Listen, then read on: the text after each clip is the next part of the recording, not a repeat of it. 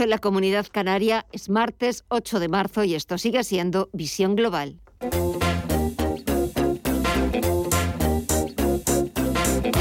Esto es Visión Global con Gema González.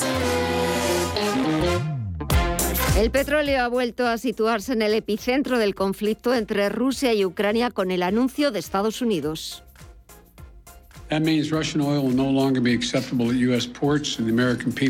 de prohibir las importaciones de crudo y de gas rusos justo en un momento en el que Washington negocia con el presidente de Venezuela, Nicolás Maduro, alternativas al petróleo ruso. y Moscú amenaza con detener totalmente la venta de gas a Europa.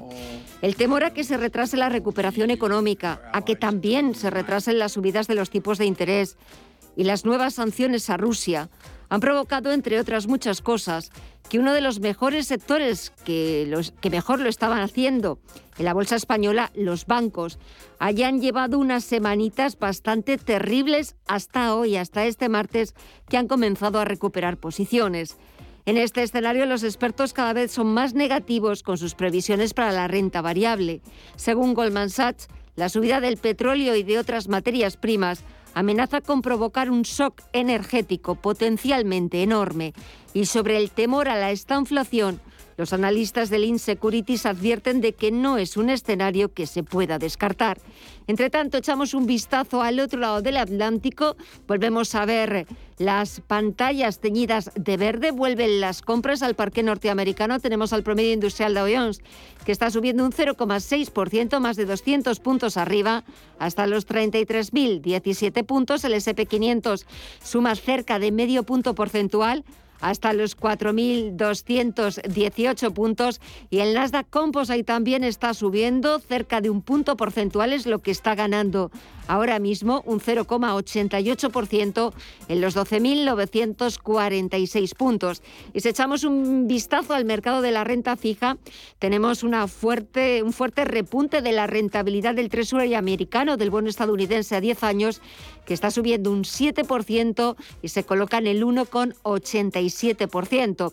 Está bajando el precio de los bonos, al igual que está bajando el índice VIX de volatilidad casi un 6,7% hasta los 33,99 puntos. Y en el resto de bolsas latinoamericanas, ¿cómo va la negociación, Mirella? Pues sigue poco más o menos igual. El Merval de Argentina, eso sí, recorta sus pérdidas. Cotiza ya en los 87.862 puntos con un retroceso del 0,1%. El Bovespa en Brasil avanza un 0,21%. El IPSA chileno en los 4.578 puntos cae un 0,85% y el IPC mexicano avanza un 1,5% hasta los 53.121 puntos. Si miramos al mercado de divisas y materias primas, Estefanía Muniz, ¿sigue todo en verde? Eso es, la situación continúa al alza porque en el mercado de las divisas el euro continúa prácticamente donde lo dejamos hace una hora, subiendo medio punto porcentual fortaleciéndose frente al dólar en los 1,09 dólares y la libra, por su parte, está prácticamente plana en los 1,31 dólares. En el mercado de las materias primas, el petróleo continúa con su tendencia alcista y el barril de Brent ahora mismo está subiendo un 4,25% en los 128,45 dólares y el West Texas de referencia en Estados Unidos también lo vemos sumar un 3,8% en los 124 dólares. El oro, por su parte, ahora mismo está rozando prácticamente los máximos históricos en los 2.040 dólares la onza, subiendo un 2,22%. En las criptomonedas vemos alguna novedad, Mireya. Pues prácticamente ahora todas en verde, el Bitcoin repunta ya más de un 4% hasta los 38.836 dólares. Continúa acercándose al nivel de los 39.000. Ethereum cotiza en los 2.584 con un repunte de casi un 5%. El Ripple ahora también en positivo avanza un 1,9% hasta los 0,72 y Terra cotiza ya con una subida superior al 12% hasta los 86,11 dólares. La actualidad de este martes 8 de marzo nos deja todas estas otras noticias de interés titulares de las 9.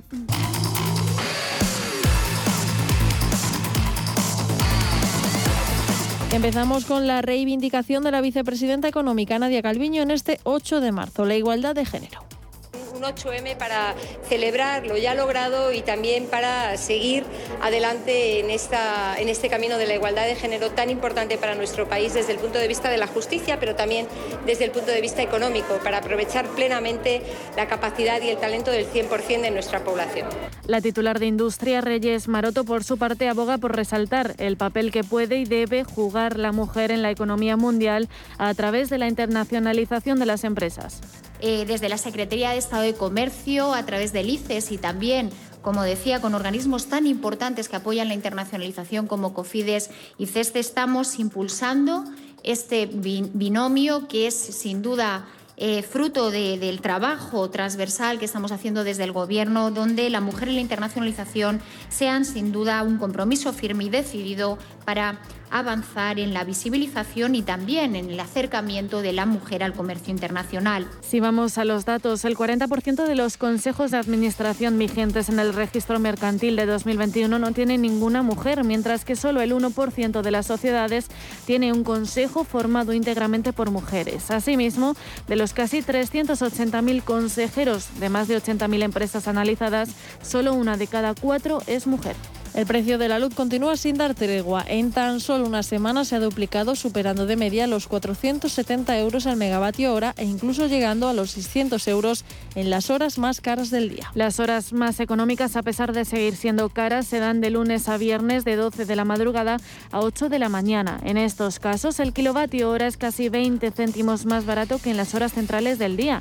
También es más económico poner la lavadora o el lavavajillas después de comer. En los fines de semana y los festivos, por su parte, existe poca variación de precios en función de la hora, aunque la tarifa más cara se registra a partir de las 6 de la tarde. Y entre tanto, el Gobierno aboga por intervenir en la regulación del mercado mayorista eléctrico, el cual, según la vicepresidenta tercera y ministra de Transición Ecológica, Teresa Rivera, está roto.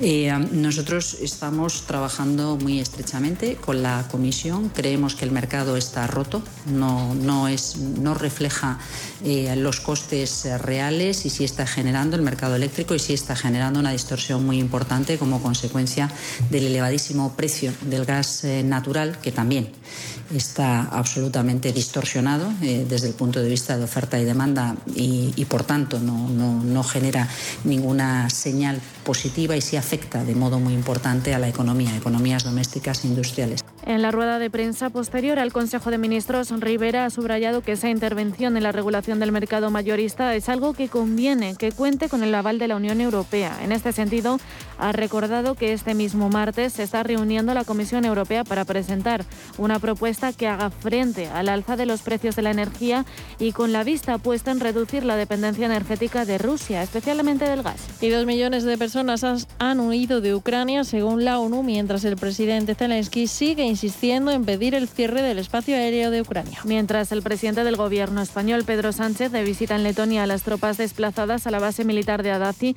ha coincidido con el primer ministro de Canadá y con el secretario general de la OTAN en que quieren la paz, pero avisan de las consecuencias de cualquier nuevo movimiento del presidente ruso Vladimir Putin. NATO allies are united. And the transatlantic bond is stronger Los aliados de la Alianza Atlántica, ha recordado Sánchez, están unidos. El vínculo transatlántico es más fuerte que nunca.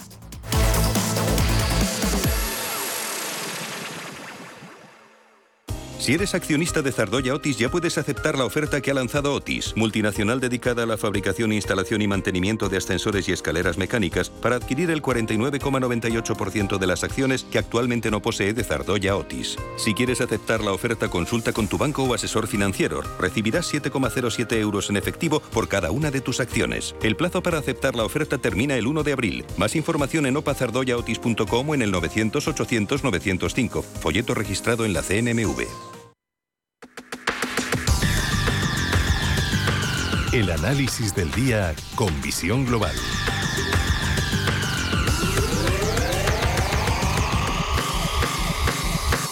Y saludamos a Pepe Bainat de Bolsas y Futuros. Pepe, muy buenas noches. Hola, buenas noches, ¿qué tal? Bueno, 8 de marzo y en los mercados estamos viendo ahora en la bolsa norteamericana subidas generalizadas, aunque es cierto que sigue mucha volatilidad, sigue mucha incertidumbre y lo que no encuentra techo es el mercado de las materias primas, el repunte del precio del petróleo o el repunte del oro vuelve a ser ese activo refugio por excelencia. Ya lo tenemos la onza por encima de los 2.000 dólares.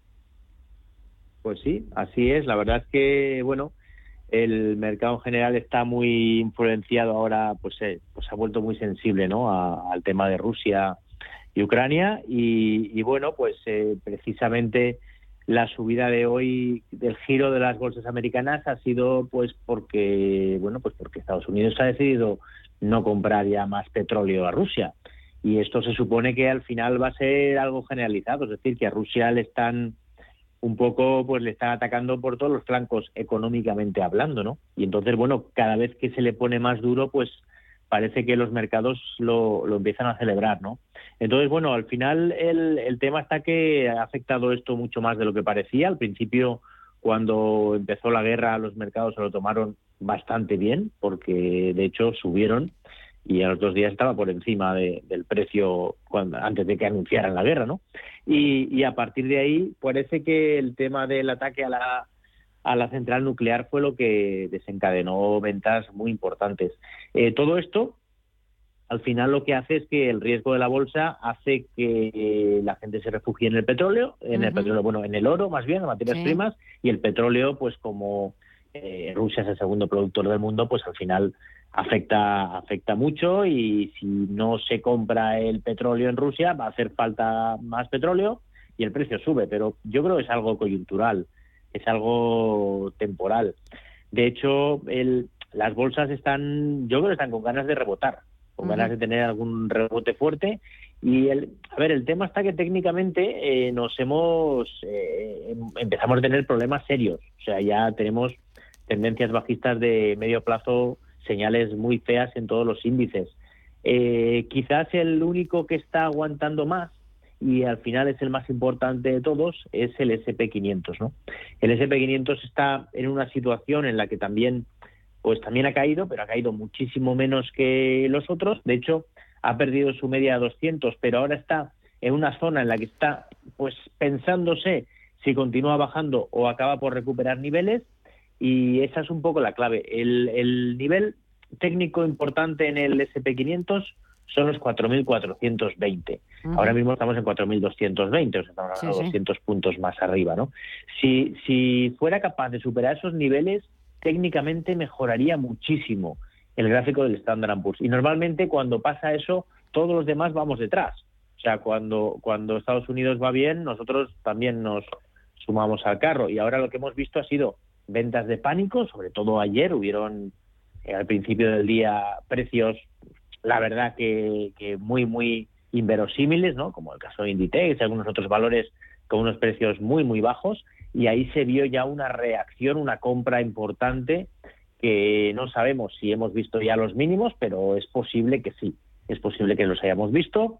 Y bueno, todo esto va a seguir muy volátil, ¿eh? esa es la, es la clave. O sea, la volatilidad va a seguir instaurada, las noticias van a ser buenas y malas y vamos a tener vaivenes muy fuertes tanto a la alza como a la baja, pero ya digo yo que, que quizá esta corrección ya ha sido la corrección que teníamos que tener porque se ha acelerado muchísimo en Europa, igual ya hemos caído lo que teníamos que caer y ahora poco a poco nos vamos reestructurando y acabamos por volver a hacerlo bien. Al final va a depender también mucho de las noticias de, de Rusia, porque si por una de aquellas se viera un, pues eso, que, que va a acabar pronto el conflicto porque Putin, por lo que sea, busca alguna fórmula para, para no arruinar el país, que lo está arruinando absolutamente, pues esto podría tener una subida espectacular también la bolsa y a partir de ahí, pues dar por buena esta corrección y seguir subiendo, ¿eh? perfectamente. La verdad es que en el escenario en el que nos movemos todo puede pasar, incluso dentro de una misma sesión. Eh, pues eh, ayer estaba acordándome, por ejemplo, la bolsa española, el IBEX 35, eh, pues llegaba a desplomarse más de un 5%, luego al cierre pues conseguía frenar esas caídas. tenemos que acostumbrarnos a estas sesiones de casi de montaña rusa, de, de picos muy arriba y muy abajo, porque me da la sensación que hasta que no haya novedades en ese sentido de que se acabe el conflicto, vamos a seguir asistiendo a, esta, a esta volatilidad. Pero claro, mm, después hay que empezar a buscar, o quizás ya hay que empezar a buscar, Pepe, eh, los, los, posibles impactos, porque esto va a acabar afectando. Lo estamos viendo ya en nuestros bolsillos cuando vamos a echar gasolina, el, precio de, la energía que sigue marcando máximo tras máximo, día tras día. Eh, pero no solamente eh, va a afectar desde el punto de vista de la factura energética, sino eso se traduce en más inflación. la semana que viene hay reunión de, de, la Reserva Federal estadounidense. En un principio estaba prevista, y parece que así va a ser, que la Reserva Federal proceda a la primera subida de tipos de interés en Estados Unidos desde hace, desde hace mucho tiempo, pero todo puede trastocarse, porque no hay nada cierto.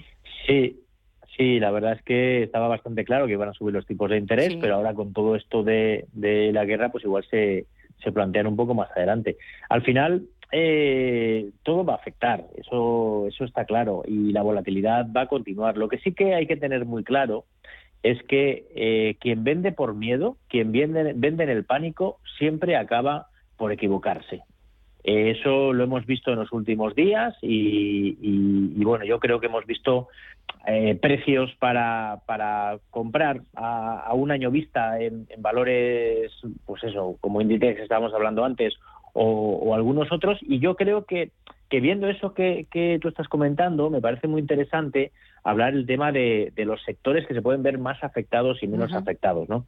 Yo creo que hay un sector clave, ¿no? Un sector muy importante que tenemos en la bolsa española, muy desarrollado, que es el tema del turismo, que a pesar de todos los pesares, eh, el turismo puede ser espectacular este año, porque eh, el fin de la pandemia, que prácticamente lo tenemos ahí, va a hacer que la gente quiera viajar.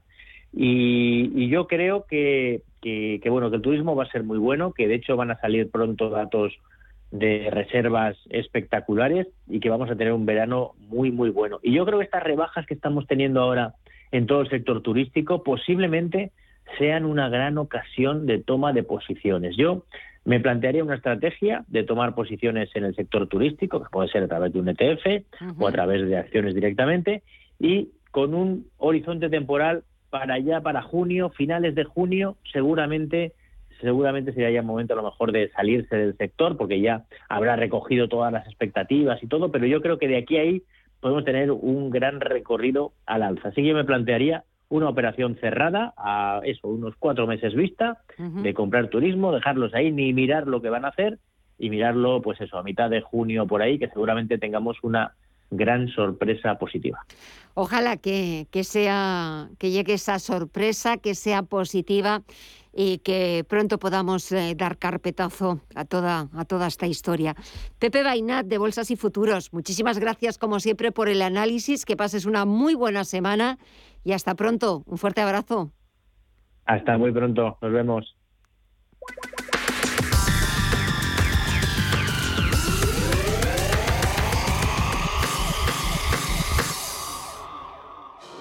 Cumple sus sueños con Class Spain.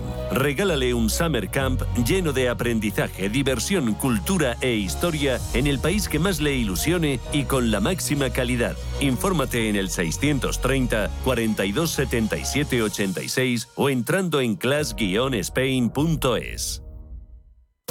¿Quieres saber más acerca del hidrógeno? H2 Intereconomía te cuenta las últimas novedades, avances tecnológicos y entrevistas de interés sobre este medio energético. Los martes, de 11 y media a 12 de la mañana, H2 Intereconomía, presentado por Rubén Gil, tu espacio semanal sobre el hidrógeno. Porque en Radio Intereconomía apostamos por el sector energético y la energía limpia.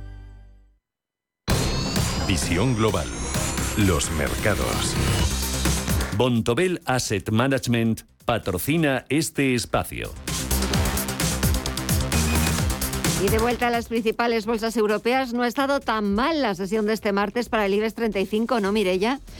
No, porque ha roto con una racha de tres sesiones de caídas y ha sumado un 1,82% hasta los 7.783 puntos gracias a las renovables, los bancos e Inditex. Solari ha sido la mejor, ha subido un 9%, Siemens Gamesa ha repuntado un 7,4%, Iberdrola un 2,7% y Acciona un 2,8%. El sector bancario también ha subido con CaixaBank a la cabeza con un avance de casi el 4% y BBVA y Santander con subidas del 2,5%. Y por su parte Inditex ha sumado en el día de hoy un 6,64%. En el lado de los descensos se ha situado Grifols con una caída del 6,2 y Fluidra de un 4,35, a las que ha acompañado con una pérdida superior al 3% a Cerinox, que se ha dejado un 3,9%. Para mañana, la agenda eh, miércoles 9 de marzo, ¿qué nos trae, Estefanía? Pues mañana los inversores van a estar muy atentos al índice de precios de viviendas del cuarto trimestre de 2021. Además, sindicatos y patronal celebran una nueva reunión para concretar sus propuestas salariales. En Estados Unidos conoceremos las solicitudes de semanales de hipotecas, los inventarios semanales de petróleo y de derivados, mientras en el ámbito empresarial Viveni publica resultados. Bontobel Asset Management ha patrocinado este espacio. Bontobel Asset Management calidad suiza con el objetivo de obtener rendimientos superiores a largo plazo. En Bontobel Asset Management siempre estamos a la vanguardia de las inversiones activas en bonos y acciones. Para más información, entre en nuestra página web bontobel.com barra am. Bontobel Asset Management, su especialista global en fondos de inversión.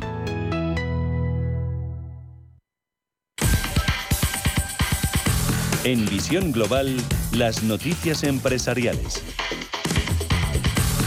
Continúa el cierre de empresas en Rusia. Ahora es McDonald's quien cierra sus 850 restaurantes. Así lo ha confirmado su consejero delegado Chris Kemsinski en una carta dirigida a la plantilla. En los restaurantes rusos de McDonald's trabajan cerca de 62.000 personas que, según ha informado la compañía, continuarán recibiendo sus salarios. Orange España y Móvil pactan una fusión de 19.600 millones para salir, a para salir a bolsa en 2025. El primer ejecutivo de la compañía será Mainrad Spenger, actual consejero delegado de Móvil, quien intentará liderar la salida a bolsa del grupo resultante en el horizonte de 2025, siempre en función de las condiciones del mercado. Los dos grupos de telecomunicaciones prevén pactar todos los términos de la transacción antes del próximo verano y formalizar la unión en el segundo trimestre de 2023. Santander compra la consultora brasileña de sostenibilidad Way Carbon. El Banco Santander comprará el 80% de la consultora con sede en Brasil, especialista en asesorar a organizaciones públicas y privadas sobre el cambio climático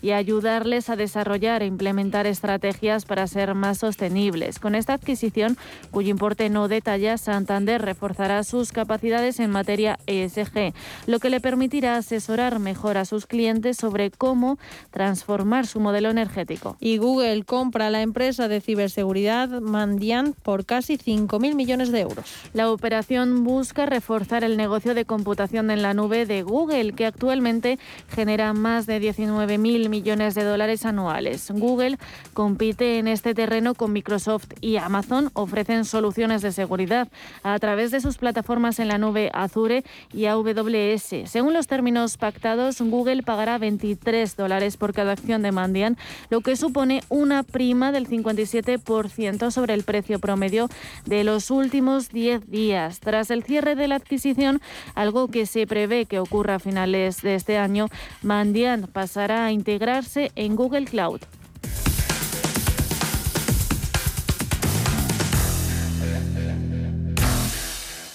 ¿Estás buscando un broker para operar en el mercado americano? eBroker te ofrece futuros y opciones de CME Group, con tiempo real gratuito, garantías intradía y comisiones muy competitivas.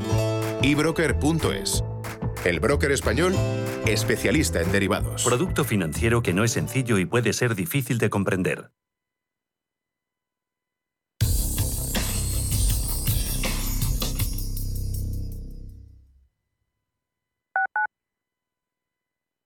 Radio Intereconomía. ¿Sabes por qué Madrid quiere a sus ganaderos? Porque producen carne de una calidad excelente y garantizan el bienestar animal cuidando su salud, su alimentación y su seguridad. Porque protegen la biodiversidad y el medio ambiente y crean empleo evitando el despoblamiento rural.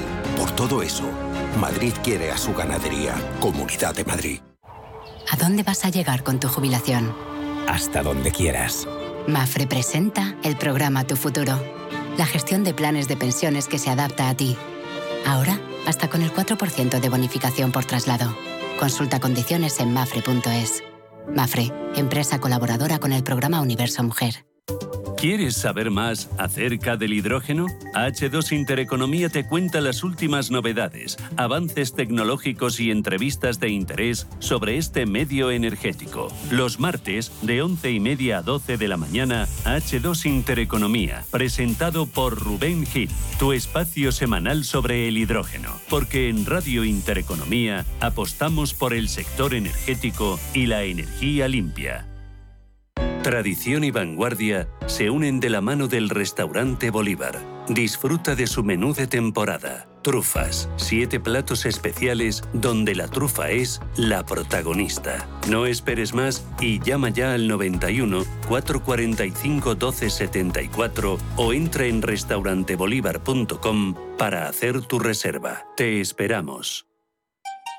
En Radio Intereconomía nos adelantamos al futuro con My Economy. My Economy, una iniciativa que da voz a los nuevos mercados descentralizados. Bitcoin, criptoactivos, metaverso, NFTs. My Economy, de lunes a viernes de 3 a 4 de la tarde. My Economy, el espacio cripto de Radio Intereconomía.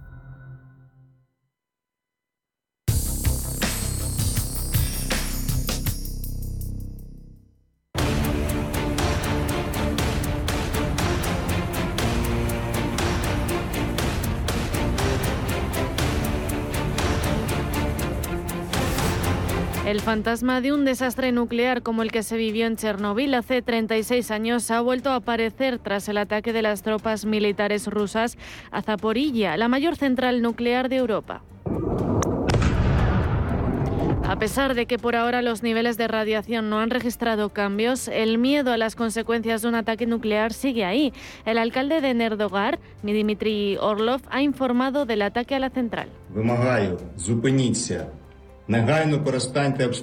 La toma de control de Zaporilla por militares rusos supone un peligro a la seguridad nuclear porque tal y como alertó en su cuenta de Twitter el ministro de Exteriores ucraniano Dimitro Kuleva, Zaporilla es 10 veces más grande y potente que Chernóbil. En Ucrania existe una gran dependencia de la energía nuclear, con 15 reactores de agua a presión distribuidos en cuatro centrales: Melnitsky, Rivne, Ucrania Sur y Zaporilla. El ataque ruso supone un golpe a la logística del país porque aproximadamente la mitad de la energía que consume proviene de las centrales nucleares, por lo que sería impensable parar su funcionamiento.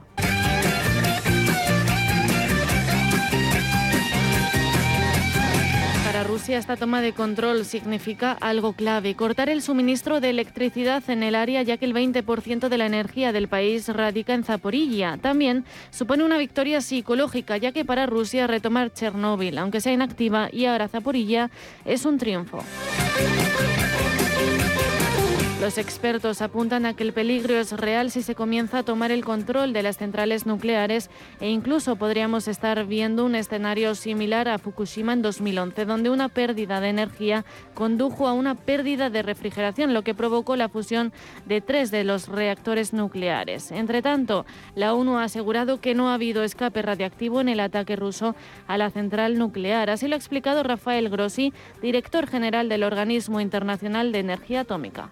The first of this, the physical integrity of the plant has been según datos de la Agencia Internacional de Energía Atómica del año 2020, Ucrania es el séptimo productor mundial de electricidad nuclear y el tercero de Europa después de Francia y Eslovaquia. La propia Rusia tiene 37 reactores nucleares en funcionamiento y otros tres en construcción que proporcionan alrededor del 20% de las necesidades energéticas del país. Rusia ha ganado de momento otra batalla moral.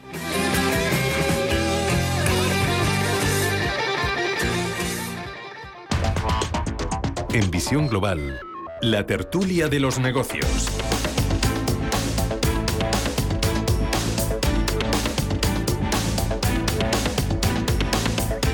Falta menos de un minuto para llegar a las nueve y media de la noche, las ocho y media en Canarias y comenzamos ya nuestro tiempo de tertulia. Comienzo saludando a Miguel Córdoba, profesor de Economía y Finanzas. Miguel, muy buenas noches. Hola, buenas noches, Crema. Mucho gusto estar con vosotros. Igualmente, ¿qué tal la semana? ¿Cómo ha comenzado? Bueno, bien, bien. La semana ha comenzado bien y de momento estamos eh, dando ayer, ayer, ayer estuve dando clase y todo bien. Hasta, parecía que me entendían, o sea que bien. Oye, a lo mejor es que sí que te entienden, no parecía, sino que podía ser verdad. Bueno, luego ya veremos en los exámenes. bueno, también saludo a José Aguilar, que es socio director de Minvalue. José, muy buenas noches a ti también. José. Parece que... Eh, ¿me, oyes ahora? Buenas noches. Sí, sí. yo te oigo, sí. Ah, vale. Y ahora, ahora también te oímos nosotras. Eh, que buenas noches y que qué tal la semana, qué tal has comenzado. Muy bien, intensa, ¿eh? la verdad es que son, semanas intensas, pero bueno, eh, eso, eso es, buena, es buena señal. Sí, y fíjate que solo llevamos de esta semana solo dos días, pero es verdad que un tiempo a esta parte está siendo un año intenso.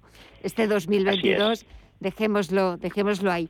Y hoy también saludo y doy la bienvenida a Jaime Gil Delgado, experto en banca, asset management y banca privada para Europa e Hispanoamérica. Jaime, muy buenas noches a ti también. ¿Qué tal, Gemma? Buenas noches, ¿cómo estás? Bien, ¿qué tal la semana? ¿Cómo estáis, Miguel y José? Buenas tardes. La semana, la semana por Buenas tardes, mucho gusto. ¿Cómo has empezado la semana? Hacía tiempo, hacía tiempo que no coincidíamos. La semana, por ahora llevamos dos días muy si hablamos de los mercados, mejor no hablar, y si hablamos de la guerra, pues eh, Casi ¿qué, mejor ¿qué, puedo añadir a todo lo que a todo lo que se ha dicho ya, no? Sí. Una, una desgracia que estamos en el siglo XXI del año 2022, como estamos. Yo tengo yo tengo un problema y es mío, ¿eh? Que esto de ver en la televisión la guerra en directo mm, me, me no sé, me, me provoca algo que no sabía expresar. Es que es que es brutal, mm. es brutal. Mm. Eh, si queréis, eh, Miguel, podemos empezar por esa decisión. Eh, ya se preveía, pero hoy la ha hecho oficial el presidente de Estados Unidos, Joe Biden, de prohibir las importaciones de gas y de petróleo ruso. ¿Cuáles pueden ser las consecuencias? Reino Unido eh, ha dicho que también va a hacerlo, pero allá por 2023 y de momento la Unión Europea no, no, no piensa seguir por ese mismo camino. ¿Qué consecuencias puede tener esa decisión de Estados Unidos? vamos a ver, está claro que eh, si se corta las compras del petróleo ruso eh, a nivel global de un encarecimiento. También es cierto que Estados Unidos eh, más o menos importa la quinta parte de lo que importa Europa. Es decir, Europa eh, es que está vendida con, con, con Rusia. Estados Unidos eh, creo que son unos 700.000 barriles diarios lo que necesita. yo realmente tiene buenas relaciones con Arabia Saudí, incluso hasta con Irán se podría llegar a algún acuerdo, los Emiratos Árabes Unidos, Qatar. O sea, yo pienso que que Estados Unidos esa factura eh, la puede cubrir. De hecho, también es, un gran productor eh, de, petróleo. Yo creo que no es ningún problema. El gas está muy lejos. Rusia. Es que Estados Unidos está muy lejos de Rusia. Entonces, no es. Eh, Biden puede permitirse ese lujo, aparte que es un país rico, como bien sabemos. El problema es que, Alemania es que, necesita el gas soviético. Es que si no, si no es que tienen que ponerse a. Pues tendría con carbón, ¿eh? Y, si no tienen que ponerse a, talar árboles. Es decir, es un, problema que Europa tiene que solucionar, que ya quiere solucionar, pero va a llevar tiempo, ¿no? Entonces, claro, eh, es cierto, mientras le compremos en, la Unión Europea eh, el, producto a, Rusia, pues Rusia sobrevive. Eh, la única forma de ahogarle económicamente es no comprarle nada. con lo cual ya solamente le quedaría China. Pero evidentemente, ¿qué, hace Europa si necesita el petróleo y el gas? yo creo que el tema de que de, la, de, tener una, suficiencia energética, una suficiencia alimentaria, una suficiencia en material sanitario, etcétera, en todo en Europa, yo creo que tiene que ser de aquí al 2030 una premisa global para los países europeos. José, ¿tú qué opinas? Sin duda, eh, necesita, tanto la crisis sanitaria como esta crisis bélica han mostrado que eh, Europa en este proceso de deslocalización, de de optimización de recursos eh, derivando la producción a, otros lugares y derivando también, eh, bueno, pues eh, al final lo que ha producido es que somos muy dependientes y en momentos de crisis esa dependencia se paga. efectivamente, Estados Unidos, como bien ha dicho Miguel, Estados Unidos es el primer productor mundial, o sea, que produce 15, 15, mil millones de barriles diarios eh, y, es, por encima de Arabia Saudí. El tercero es Rusia, efectivamente. Entonces, eh, eh, Estados Unidos tiene una mayor autonomía desde el punto de vista energético. Europa es extraordinariamente dependiente y eso hace que, aunque seamos conscientes ahora de que deberíamos incrementar nuestro grado de autonomía, el tiempo necesario para esa transición es un tiempo largo. O sea, el problema es que la guerra se produce ya, las bombas caen en este momento, mientras que las medidas para, para adoptar una postura más firme frente a Rusia, pues evidentemente llevarían eh, en algunos casos años, eh, incluso bastantes años. Con lo cual, en estos momentos, pues efectivamente Rusia juega con una ventaja táctica y es la de que los efectos de sus acciones son instantáneos, mientras que nuestras posibles reacciones o respuestas son diferidas. Pero bueno, eh, al menos si esto nos sirve para diseñar unas políticas de, mayor independencia, de mayor autonomía y, por lo tanto de, mayor fuerza también ante conflictos de esta naturaleza, pues eh, bienvenido sea. Y Jaime, ¿tú qué opinas? Yo, yo estoy de acuerdo con José. Yo creo que ha puesto el dedo, el dedo en la llaga diciendo que, que hay que, hay que em, estratégicamente hay que Europa se tiene que preparar, pero es que se tenía que haber preparado desde la invasión de, Crimea. Sabíamos que esto iba a llegar porque las conversaciones que ha habido em, y todos los movimientos que ha habido en, en Rusia en los últimos, en el año pasado vendió una parte muy importante de sus reservas en dólares y las cambió por oro. Y entonces todos esos movimientos que nos hemos enterado ahora, probablemente la, la, geopolítica, la estrategia, los espías, llamarlo como queráis, tenían que haberlo sabido y todo esto se estaba preparando. A mí me, me, alucina que todavía sigamos mirándonos y hoy mm, nos hemos mirado más el ombligo todavía con el con el 8M y la y no a la guerra y todas esas historias y el no a la interconexión gasística de los pipelines entre España y Francia. Esa sería una solución que no se ha querido hacer porque em, había que cruzar los Pirineos y entonces como no queremos cruzar los Pirineos con un gasoducto, porque medio ambiente y la madre que nos parió a todos, mira el problema que tenemos ahora, porque es que estaría solucionando. Si consiguiéramos que Argelia pusiera, pudiera impulsar a través de España, podríamos mandar a toda Europa todo el gas que fuera necesario. Es que ¿por qué no nos preparamos? Es que efectivamente tenemos una dependencia brutal de Rusia y ahora mismo, como muy bien ha dicho hoy Engie, que es el mayor grupo eléctrico y gasista privado de Francia, que, tiene muchos intereses en España, por cierto, es, eh, Europa no se puede permitir el lujo de cortar la importación de gas y la importación de petróleo. De todas formas, desde hace dos semanas mañana que empezó la invasión de Ucrania, alguien tenía que haberse puesto a hablar con Arabia Saudita para convencerles que se pusieran a, facturarnos a todos los que necesitamos todos los barriles necesarios. Pero es que todas esas cosas no se han hecho tampoco. Y no quiero decir yo ser el malo de la película y decir, bueno, ¿y qué? Pero es que ahora mismo mm, Rusia nos tiene cogidos por las narices y nosotros no les tenemos cogido a ellos. Porque la única forma de parar esto, a no ser que Israel y China, que parece ser que están empezando a, intentar mediar entre Rusia y Europa, Estados Unidos, llegan a algún tipo de acuerdo, que no sé cuál puede llegar a ser ese tipo de acuerdo, em, tenemos que buscar petróleo de otro lado, porque si seguimos mandándole todas las divisas que necesita Rusia por eh, el gas y el petróleo que nosotros necesitamos, esto puede ser eterno. Efectivamente, los hemos sacado de SWIFT y no tiene ni American Express, ni Mastercard, ni Visa, ni otras mucha gente que se ha ido. Vale, me parece estupendo, pero la mayor importación de divisas de Rusia es por energía y como Europa necesita su energía, o se corta eso o podemos seguir así durante mucho tiempo. Eh, Miguel, es cierto que la Comisión Europea creo que, que va a ser mañana cuando presente públicamente sus propuestas para hacer frente al alza de los precios de la energía que estamos viendo estos días, como el precio de la luz ya eh, vamos, se nos ha escapado de las manos, es absolutamente desorbitado. Y también, bueno, pues una serie de propuestas con la vista puesta en reducir esa dependencia energética de Rusia, especialmente del gas. O sea, ya no es cuestión de ponerse las pilas y de eh, hacerlo todo de, forma muy rápida. Eh, es que son muchos años, como decía Jaime, y ahora de repente, eh, ¿qué propuestas se van a sacar o qué propuestas van a poner encima de la mesa para reducir esa dependencia? ¿Cómo se hace eso? Mm, vamos a ver, la única forma es diversificar eh, el suministro, es que no, existe otra. Es, eh, es evidente que, que, Rusia es nada más que un país y Rusia eh, tuvo sus épocas autárquicas en la época de la Guerra Fría tampoco era algo tan fundamental. Es decir, vamos a ver, ser realistas, o sea, existen muchos productores de petróleo, la pez es muy amplia, hay en muchos países hay petróleo, incluso Estados Unidos se está acercando a Venezuela de forma increíble ahora, ¿no? Para, para, con lo cual tampoco tampoco es malo, ¿no? Quiere decir que, que vamos a ver, Arabia Saudí, lo, estamos comentando, Arabia Saudí es el gran productor entonces Aranco, que es su gran, su compañía bandera, pues es una cuestión de, plantear el tema y claramente establecer unos, precios razonables eh, a través de los, de los eh, barcos petroleros y que, nos surtan de petróleo.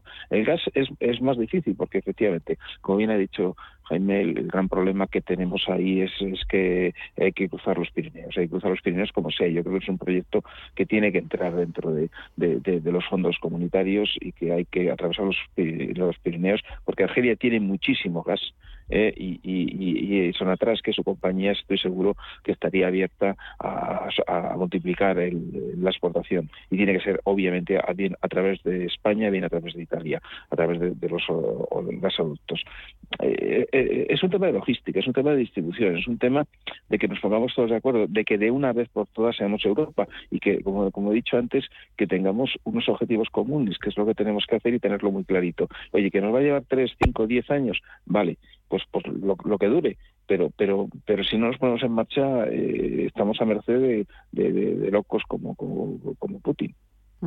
José. Sí es cierto que hay que diversificar la, eh, el suministro pero también hay que tener en cuenta que un, un, incremento drástico de la demanda a nuevo a productores que en estos momentos tenían una demanda más baja está asociado a corto plazo a un incremento también drástico de los precios, que es justamente el movimiento que estamos viendo.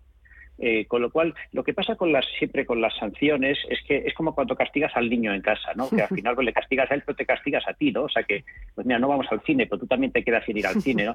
O sea que al final eh, el, problema de las sanciones es que efectivamente tenemos que hacer, ponerlas sobre la mesa porque es nuestra baza de fuerza, ¿no? No, no parece que ahora sea razonable un enfrentamiento armado en toda regla. En fin, esto, esto yo creo que sería ya un, sería ya un escenario absolutamente catastrófico e impensable. Entonces al final pues cada uno lucha con sus armas. Nuestra arma es evidentemente pues eh, todavía Occidente pues tiene control sobre los mercados financieros, que en eso sí que hemos ejercido una cierta presión. Y luego también pues somos un país muy importante desde el punto de vista de la demanda. En la medida en que regulemos nuestra demanda, pues también tenemos una, una, una posición de fuerza frente a países que de, oferta, ¿no? países productores en este caso de recursos energéticos. El problema está que efectivamente la factura hay que pagarla. ¿eh? O sea, podemos efectivamente pues iniciar rápidamente conversaciones con otros grandes productores, que son sobre todo Arabia eh, y algunos países árabes, ¿eh?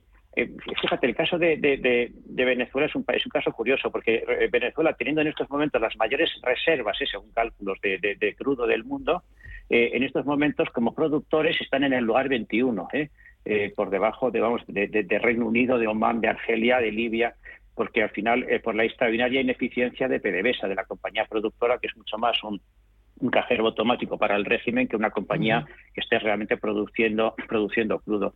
Entonces, bueno, pues se podrían activar todos esos mecanismos, pero asumiendo que el coste también lo tenemos que pagar porque al final el incremento en, los, en, el precio de la energía repercute de manera directa en todos los sectores de actividad y, bueno, pues efectivamente, si queremos eh, poner en marcha esos mecanismos, que seguramente tengamos que hacerlo, hay que asumir que, nuestras economías van a, quedar eh, lastradas y van a tener crecimientos mucho más bajos de lo previsto o muy probablemente también pues contracciones. Jaime. Es que yo creo que se puede se puede añadir poco más. Eh, lo, lo, han dicho tanto tanto Miguel como José. Eh, pero efectivamente eh, hay que empezar en algún momento. La solución ahora a corto plazo es muy complicada, porque hablamos de tema energético y no estamos hablando también de temas de alimentación, porque es que la ganadería eh, y la agricultura mm, van a empezar a sufrir a partir de dentro de poquitas semanas por el granero de Europa, que mm, las, las alzas de los precios eh, y eso le va a afectar a los ganaderos y agricultores, va a ser brutal porque ahora mismo, como no estamos recibiendo y no vamos a recibir las materias primas que vienen de Ucrania o de Rusia, de, maíz, de trigo, cebada, etcétera, etcétera, no se puede producir pienso, no se puede dar de comer a los animales, no se puede sembrar y es un problema mm, añadido que no es solamente una cuestión de, gas y de petróleo, es mucho más. Y lo que hay que hacer es intentar buscar desde ya, eh, pero es, es, probablemente habrá cosas que sean muy difíciles, porque de dónde, de dónde te pones a importar ahora mismo el maíz que se necesita en, Europa occidental. Es, es, prácticamente imposible. Eh, ¿Quieres añadir? Sí. Pero, pero yo creo que estamos todos creo que estamos todos preparados para sufrir un crecimiento menor, como decía José, y creo que estamos todos preparados para sufrir un alza muy importante de precios. El año 2022, que creíamos que iba a ser el de la recuperación después de la pandemia, que ya la semana que viene hacemos eh, hacemos dos años, eh, pues probablemente el año de 2022 se ha perdido y, y esperemos que no haya muchas muertes más que tengamos que lamentar. Señores, sí que me gustaría, no sé si queréis añadir algo más o cambiamos de tema, porque sí me gustaría una opinión vuestra, una valoración de este 8 de marzo, Día Internacional de la Mujer, Miguel. No te hemos dado la enhorabuena, Gemma, ¿eh? no, vamos a ver, yo, yo creo que, bien, me parece bien porque sí es cierto que, que la mujer ha estado muchos cientos de años luchando por tener los mismos derechos que, los hombres y, bueno, pues eh, hasta en algunos países hasta hace bien poco eh, no se conseguía. Eh, simplemente recuerdo, por ejemplo, que hasta 1971 las mujeres suizas no podían votar, por ejemplo, ¿no? Quiere decir que es increíble que en 1971 todavía las mujeres suizas estuvieran privadas del voto. también es las inglesas lo consiguieron en 1928, las españolas con la Primera República, perdón, con la Segunda República. Bueno, en fin, esto es relativamente próximo, ¿no? Entonces, hablar de hoy en día de, los derechos, yo creo que realmente, por lo menos a nivel constitucional, a nivel eh, legal, eh, los derechos eh, son los mismos y, yo creo, que es, tenemos que enorgullecernos como país de estar a la cabeza de, esto, de esta igualdad. a las feministas yo las veo siempre que están muy quejosas con el tema, sobre todo el tema salarial. mira, hace una serie de meses hicieron un estudio en el INSEE, el Observatorio francés, ¿no? Y dijeron que, que, que, realmente reconocían que había dos dígitos en materia de, de, brecha salarial, pero que una buena parte era estaba hecha por los problemas típicos pues de que del tipo de trabajo que elegía la mujer o el tema de la maternidad, la reducción de horarios, todo esto. Y al final cifraban en base a estas encuestas en un sentido serio, yo, yo me lo creo, que solamente un 5,3% realmente era una brecha salarial real en la que el empresario le pagaba más al hombre que a la mujer. Eh, esto, por supuesto, los feministas no, no, lo van a aceptar, pero yo sinceramente estoy bastante de acuerdo con este planteamiento. Entonces, eh, simplemente por, finalizar, decir que, oye, que, que no era bueno las señoras, las mujeres que, que, pero que creo que han conseguido ya mm, la mayor parte de los logros que, que, que tenían que conseguir y que realmente lo que falta, bueno, pues oye, con el tiempo estoy seguro que, acabaremos, pues como en los países nórdicos, que el 60% de los políticos son mujeres, en Estados Unidos el 54% de los mandos intermedios y directivos son mujeres, bueno, simplemente hay que dar un poco de tiempo. Recordemos que venimos de la época franquista, ¿no? José. Pienso que, el, movimiento a favor de la igualdad, afortunadamente, es un movimiento muy transversal a nivel social y que, por lo tanto, pues eh, es una reivindicación y, un objetivo para todos, casi en nuestro en conjunto y por lo tanto siempre me, me, resulta un poco triste como que haya movimientos que en el fondo con los que muchos nos podemos sentir identificados que sean capitalizados o que algunas personas quieran apropiarse de unas banderas que en el fondo pues eh, podríamos escribir muchos. De hecho, este año, digamos, la, novedad en el, en, el, 8M, en esta celebración, es precisamente pues la, la división, ¿no? La división algunos la ven como un signo de debilidad y yo justamente lo veo como lo contrario, lo veo como que el movimiento ya es tan transversal, esa conciencia, digamos, de que vamos hacia una sociedad más igualitaria, donde eh, eh, el, hecho de ser hombre o mujer no, debe ser en absoluto un, algo diferenciador o algo discriminatorio, pues eh, al final pues es como que el movimiento está ya tan transversal y tan plural, pues que como pasa siempre, ¿no? Es como si el movimiento pues a favor de contra el cambio climático, ya no, no se puede decir que sea ni de izquierdas ni de derechas, ¿no? Sí, sino que es, yo creo que es al final pues mucha gente, independientemente de su ideología en otros puntos, pues eh, creo que en estos momentos suscribiría, ¿no? En términos generales, pues eh, el deseo de, que vivamos en una sociedad donde si naces niño o naces niña, pues eso no va a condicionar eh, en absoluto pues tus expectativas de desarrollo y tus oportunidades en la vida. Y bueno, pues, pues yo creo que en los años sucesivos pues veremos que efectivamente mucha gente se puede sumar a esta reivindicación, pero no haciendo una manifestación ni dos, sino quince, ¿no? O sea, que al final cada uno lo hace desde su perspectiva, y cada uno lo hace también desde su propia ideología, coincidiendo en esto, eh, en algo que yo creo pues que es un, logro, un avance social en el que todavía hay que dar recorrido. Yo creo que todavía podemos avanzar bastante, y, pero bueno, eh, pero como, un esfuerzo colectivo, no como un esfuerzo, digamos, del que algunos se sienten propietarios y los demás pues pueden quedar hasta cierto punto excluidos, ¿no? También poco por las puestas en escena y, las determinadas intervenciones en días como hoy. Y Jaime, me falta conocer tu opinión. Yo voy a ser un poco políticamente incorrecto. ¿eh? Vale. Eh, bueno, antes que nada, eh, enhorabuena a, todas las mujeres que sois estupendas y nadie, yo creo que nadie lo ha dudado nunca. Yo creo que hay que diferenciar y mucho entre el feminismo malentendido y la igualdad. Yo creo que poca gente habrá, no solo en España, sino en el mundo, que diga que no somos iguales, etcétera, etcétera, etcétera, que tenemos que tener todos los mismos eh, derechos, las mismas ventajas, las mismas oportunidades, las mismas todo, el mismo salario, todo, todo. Yo creo que poca gente diría que no. Pero es que el feminismo malentendido, como hemos visto por desgracia en España en algunos últimos años, las locuras que se quieren hacer, las locuras que se están haciendo, la discriminación positiva, eh, es contradictorio la discriminación positiva. Por el hecho de ser mujer te tienen que tratar mejor, entonces no somos iguales. ¿Qué es lo que queremos? ¿Qué es lo que pretendemos? Como efectivamente muy bien han dicho Miguel José, durante los últimos muchos años, eh, que efectivamente las mujeres estaban apartadas de la sociedad, no podían votar, etcétera, etcétera, etcétera, todas esas cosas ya están conseguidas. Están en los consejos de administración, por cierto, ahora no hay consejero que pueda ser hombre, todas tienen que ser señoras, otra vez discriminación positiva, etcétera, etcétera, etcétera. Entonces, dicho esto, dicho esto, por supuesto que tiene que haber igualdad, pero es que eso ya, eso ya es un, es un acto. Y voy a decir una cosa que vi, no no es una opinión mía, ¿eh?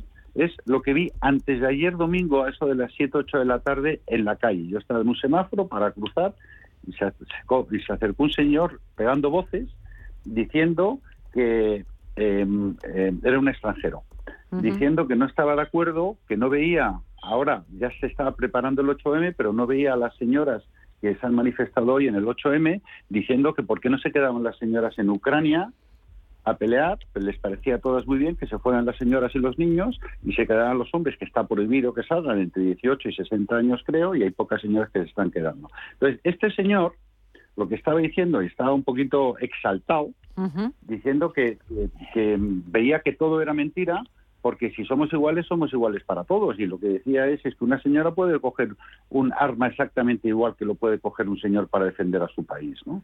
Entonces, es simplemente un comentario. Mm, mm, prometo que lo vi antes de ayer, domingo, a eso de las siete y pico, ocho de la tarde, en Madrid, en el centro de Madrid. Yo estaba esperando que se pusiera el semáforo en rojo para yo poder cruzar.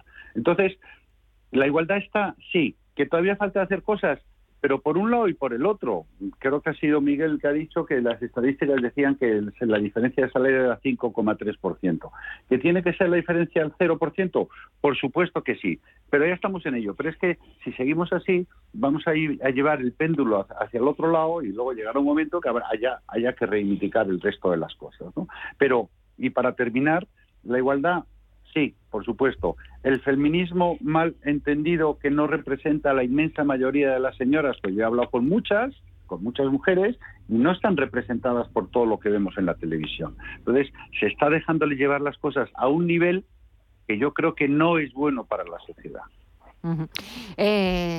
Me quedan nada, cinco o seis minutos para despedir la tertulia. Oye, no hemos oído tu opinión, Gemma, no hemos oído tu opinión. Yo solamente estoy aquí de moderadora. Yo estoy paso en las, en las tertulias. Eh, Miguel, que con todas estas, eh, todo este escenario que se nos eh, ha puesto por delante, con esa guerra, esas tensiones geopolíticas, nos hemos olvidado de hablar del Partido Popular. Por fin Alberto Núñez Feijóo, también un secreto a voces, se ha postulado para, para ser el próximo presidente del partido.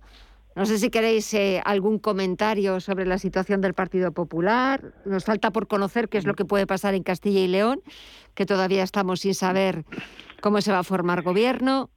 A ver, Miguel. Bueno, mira, yo, yo, o sea, yo creo que es bueno para el partido. Creo que Feijóo a mí siempre me ha una persona, bueno, moderada, razonable.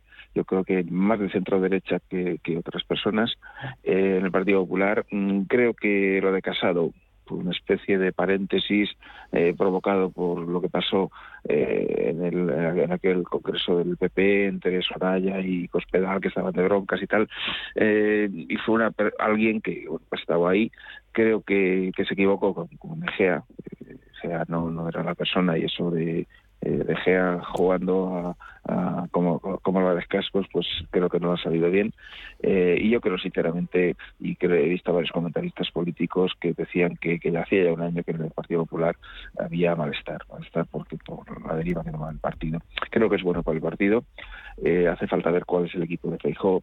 Va a tener el problema de que no puede debatir con, con Sánchez eh, durante casi dos años. Bueno, oye, vamos a verlo.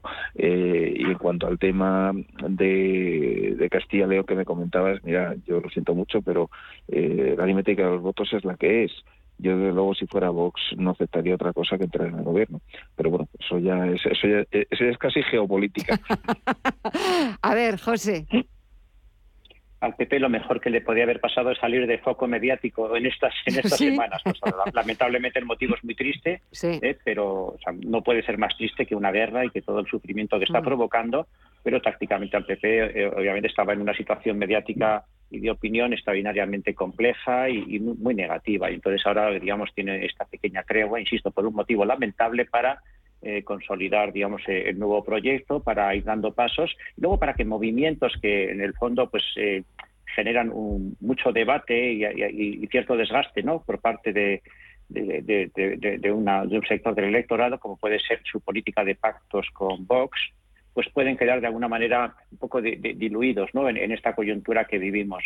Yo creo que al final eh, Núñez Feijóo siendo fiel, por otra parte, hay que reconocerlo, pues a su visión autonomista, y, a, y él ha estado siempre en Galicia, pues eh, él dice, pues yo doy libertad a los varones, a los, a los líderes territoriales, para que ellos establezcan la política de pactos que quieran, ¿no? Con lo cual, si efectivamente, como todo parece apuntar, en Castilla y León pues se, se, se, consolida un pacto del Partido Popular, un pacto de gobierno, no un pacto de legislatura del Partido Popular con Vox, pues eso, digamos, eh, no es una decisión tomada desde la dirección del partido, sino que dentro del margen de autonomía que el nuevo, que bueno, que el futuro secretario, de, el presidente del partido va a conceder a, a, las organizaciones territoriales, pues es una decisión que se toma a ese nivel y por lo tanto, pues él no la asume, digamos, como una, una decisión tomada en, en, en la dirección del partido. Bueno, Señores, per final... perdona, José, es que me queda menos sí, sí, de un sí, minuto. Venga, Jaime. Sí, no, no, pues ya está, nada, rápidamente. Esto, esto, menos de un minuto, Jaime. No, como no, como no salude no me da tiempo de decir nada más, que yo creo que eh, Feijó es el hombre templado,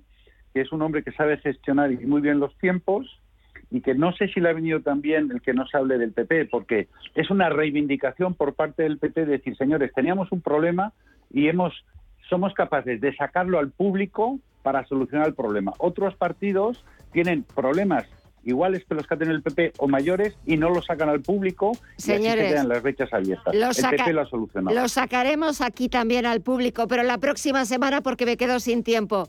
Miguel, José y Jaime, un verdadero placer. Gracias, cuidaros mucho y hasta pronto. Un fuerte abrazo. Adiós. Igualmente, mucho gusto. Adiós. Hasta luego. Adiós. Adiós.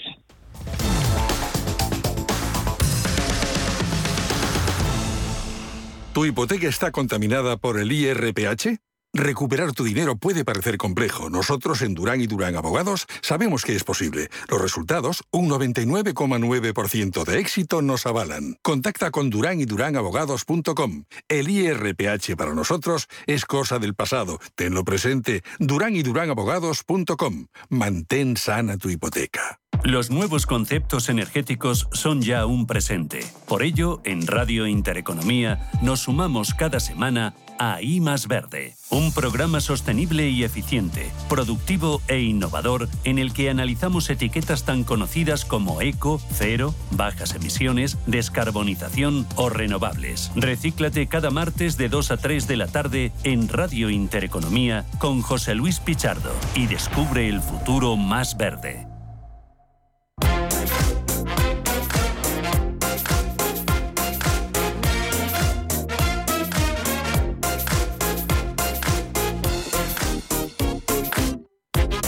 Pues así ponemos punto final a esta edición de martes 8 de marzo, Día Internacional de la Mujer. a esta edición de Visión Global. Nada, enseguida en unos segundos conoceremos el cierre de la principal bolsa del mundo en una sesión muy volátil, con muchos frentes abiertos, continúan las incertidumbres geopolíticas y así se está reflejando en los eh, mercados tras esa decisión de Estados Unidos de prohibir la importación de petróleo y de gas ruso.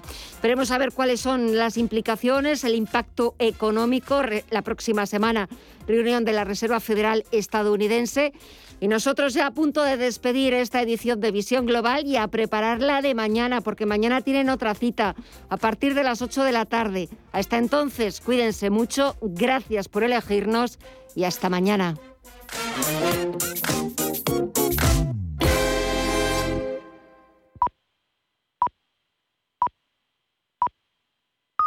Son las 10